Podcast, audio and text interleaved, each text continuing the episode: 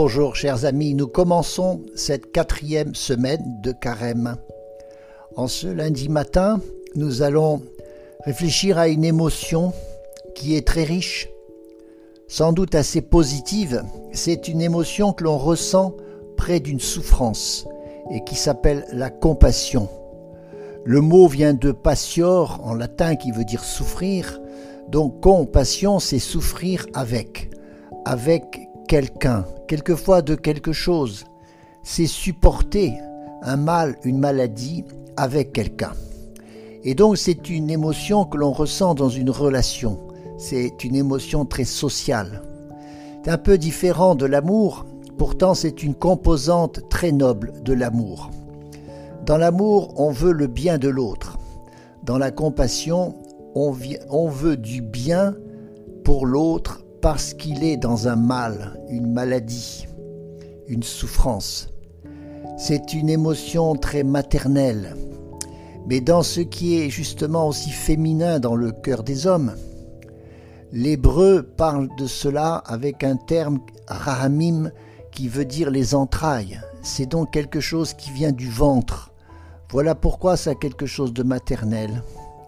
Et la vraie question, c'est est-ce qu'on reste capable de réguler sa propre émotion quand on est en présence de quelqu'un qui souffre?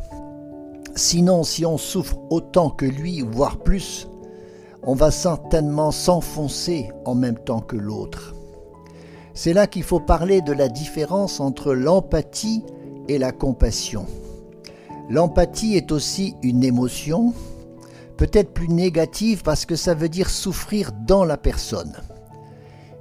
L'empathie, ça fonctionne comme un, un simple miroir des émotions de l'autre, alors que la compassion implique un sentiment de bienveillance.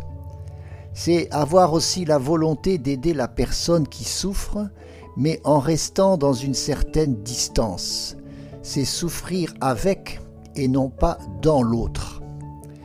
Et pourtant, il faut cette empathie, initialement qui est nécessaire pour être touché, parce que l'on est sensible à la souffrance.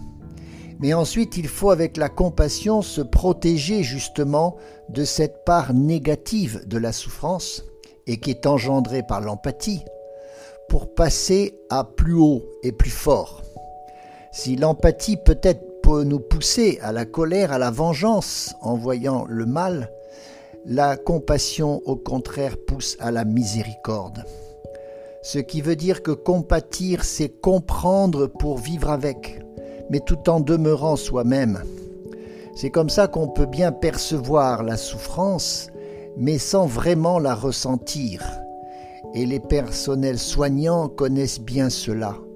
C'est vivre une certaine distance qui n'est pas un rejet, mais qui est justement là pour euh, sauver, aider, celui qui souffre. Alors, spirituellement, c'est évidemment le mot miséricorde qu'il faut employer. C'est la compassion dans le christianisme. Ça évoque un sentiment de fraternité humaine. Ça nous incite à faire des actes de charité. Charité, c'est caritas, c'est le même racine que le verbe anglais to care, qui veut dire aussi soigner. Et bien sûr que c'est pour secourir notre prochain. Donc une, une émotion très forte, la compassion, mais qui nous pousse à l'action. Cette miséricorde pour euh, la misère physique ou morale. C'est comme ça qu'il faut vite passer de ressentir à pratiquer une vertu qui sera la charité. C'est même une qualité divine que cette compassion. Dieu est compassion.